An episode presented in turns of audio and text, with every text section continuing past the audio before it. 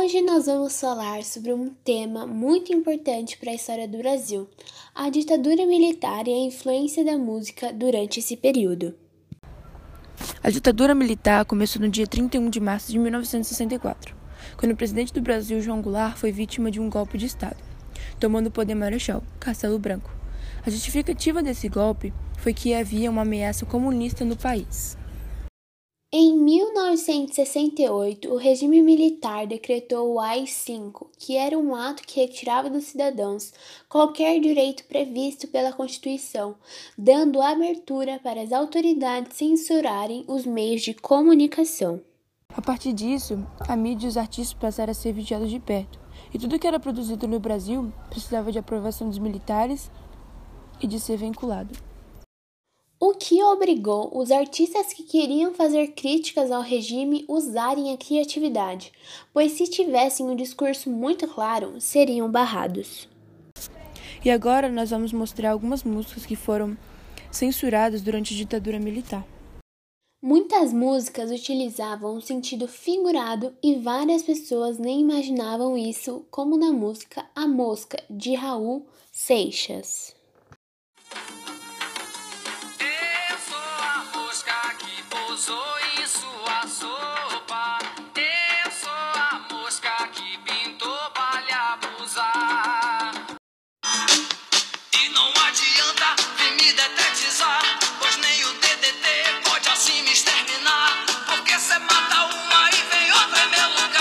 Que foi um dos grandes sucessos de Raul Seixas nos anos 70. Mas se prestamos atenção na letra e no contexto da época, percebemos que a mosca é uma figura de linguagem para falar dos revolucionários, contrários ao regime. E na hora que ele fala, não adianta vir me detetizar, pois nem o DDT pode assim me exterminar, porque você mata uma e vem outra em meu lugar. A ideia é que, independente de exterminar a oposição, a luta ainda continua. A outra música também é Cálice, do Chico Buarque e de Gilberto Gil. Afasta de mim esse cálice, Pai. Afasta de mim esse cálice de vinho tinto de sangue.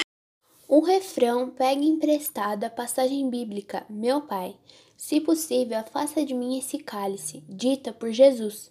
Gil, com esse conceito, conversa com Chico, que apresenta um duplo sentido de cálice e cálice, forma imperativa do verbo calar. Infelizmente, ela foi vetada por conta da censura, mas acabou sendo lançada cinco anos depois, e até hoje é utilizada em protestos. A música teve uma grande importância durante a ditadura militar. Através dela, críticas eram feitas, informações eram passadas e pensamentos eram criados. E além disso, os músicos populares brasileiros descrevem os horrores da ditadura militar, nos mínimos detalhes, descrições que perpetuam até nos dias atuais. E o nosso podcast vai ficando por aqui. Espero que vocês tenham gostado e até a próxima!